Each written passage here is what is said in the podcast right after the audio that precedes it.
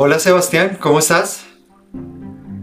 Hola Fran, bienvenido, ¿tú cómo vas? Bien también, hoy te tengo una pregunta bastante fuerte porque pues tú eres, trabajas con temas de marketing digital y es, uno ve que nos venden la idea de que el marketing digital salvará nuestros negocios, que si tú sabes hacer marketing digital, que si te posicionas orgánicamente, que si haces pauta paga, te van a llegar los clientes sí o sí, y que el error, siempre el error es del cliente, ¿sí? Porque o no sabe hacer marketing o porque sencillamente no está invirtiendo lo necesario.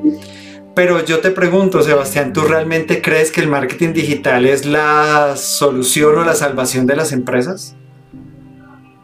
Y mira, te cuento, Fran, a, pesar que de pronto algunos expertos de marketing dirán que sí, te digo que no, mm. que no es para nada una solución, no hay una fórmula mágica, no es una varita mágica donde tú digas, le meto marketing digital y empiezo a vender como locos, ¿sí? Eh, o mi negocio se, eh, se vuelve rentable y listo. Entonces, ¿por qué? ¿Qué pasa? Es que hay, hay que recordar algo y es que el marketing digital parte de algo mucho más grande que es marketing, que el marketing, tú sabes, pues siempre ha existido. Entonces, digamos que para ponértelo en muy resumidas palabras, haz de cuenta que el marketing o marketing digital es una maquinita donde tú le metes un dólar y este te debe dar dos dólares.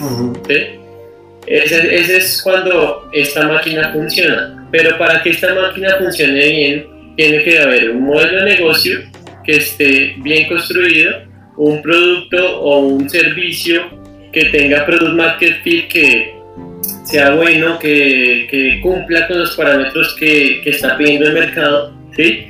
Y si no hay esa mezcla, pues no va a funcionar bien, por más marketing que tú le pongas. Digamos que te puede funcionar, pero a medias o te puede dar simplemente malos resultados.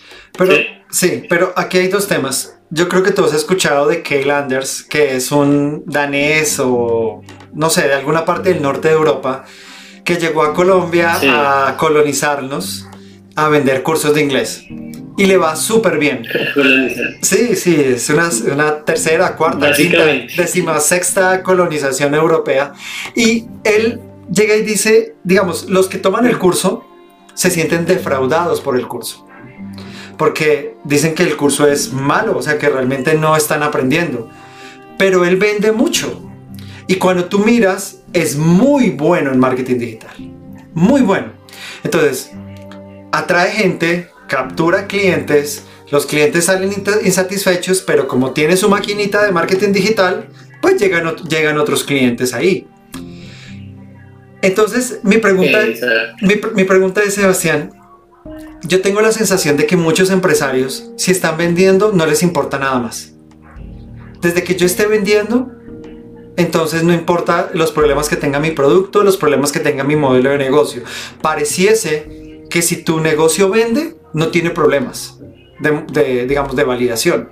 Y no estoy tan seguro de eso. Claro, ahí es, es donde nosotros entramos y vemos otras cosas muy importantes para, para, digamos, determinar si el marketing digital es bueno o no es bueno en tu negocio. ¿Cuáles son? Dos mediciones importantísimas. Costo por adquisición y lifetime value de tu, de tu cliente. ¿sí?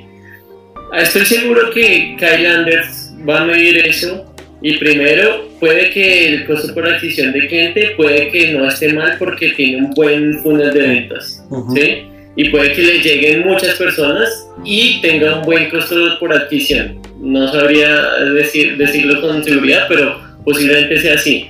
Pero lo que sí va a generarle esa mala fama y esa poca recompra que tiene es un muy mal lifetime value. Y eso es cuánto una persona le va a dejar a tu negocio durante el tiempo, durante un año, durante dos años, durante cinco años, ¿sí? Entonces, cuando él tiene un mal producto y la gente queda insatisfecha, no va a volver a comprar. Entonces, va a tener una recompra mala, ¿sí? Y después, adicionalmente, esa persona insatisfecha va y le cuenta a todos sus amigos y familiares que no compren allá, entonces empieza a generar malas referencias y eh, crea una mala reputación de marca. Por lo que después de esa mala reputación de marca, le va a crear un, un costo de adquisición mucho más alto. ¿Ves? Entonces, listo, le sirve a corto plazo, pero a largo plazo ese negocio no le va a funcionar ni va a ser rentable. Exacto, pero digamos, ese es el deber ser. Pero la realidad, Sebastián, es que pareciera que a los empresarios solo les preocupa vender. O sea, en su mente, eso es lo único importante. ¿Les preocupan las finanzas? Cuando no se vende, pero las finanzas no les preocupan si la caja registradora está sonando no les importa el personal, o sea, realmente no les importa, porque de alguna manera sienten que pueden contratar a otras personas, que pueden rotar, que siempre hay mucha gente dispuesta a trabajar. Y ni hablemos de estrategia, que yo que soy asesor en estrategia, olvídate, ni siquiera esa palabra existe, ni se nombra, es, es una palabra innombrable en las empresas. Y entonces pareciera que el marketing y específicamente el marketing digital acaparó toda la atención y los empresarios están cometiendo un gravísimo error al creer que es la única tarea por hacer en las organizaciones. Porque el marketing digital no es una opción, es decir, no es si tú quieres hacerlo o no quieres hacerlo. Tú decidirás no hacerlo, pero asumes las consecuencias. Pero finalmente es algo que hace parte de la labor de una empresa y sin importar qué tipo de empresa es. Y eso lo hemos visto, ¿no? O sea, tú ves empresas eh, públicas, empresas privadas, empresas pequeñas, empresas grandes, todo el mundo tiene que estar metido en el tema del marketing digital. Pero de ahí a decir que es lo único a lo que yo me debo dedicar, es lo único que a lo que yo en lo que yo me debo preocupar, a mí realmente me genera mucha inquietud respecto del futuro de estas empresas.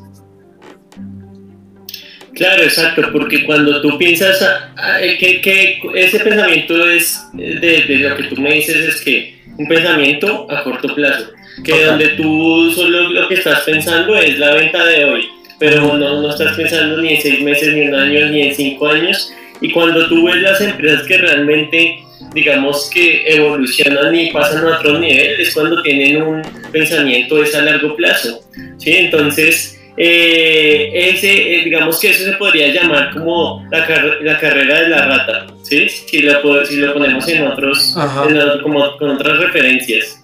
Y es que esa empresa al final siempre va a ser poco rentable porque está pensando en la venta de hoy, en la venta de hoy, y va a ser como esa ratica que está caminando en, en esos gimnasios y corre, corre, corre, pero no avanza nunca. ¿sí? Entonces, eh, creo que eh, eh, estaría como por ese lado. Sí, porque mira, yo he visto empresas con un desempeño en redes sociales impresionante.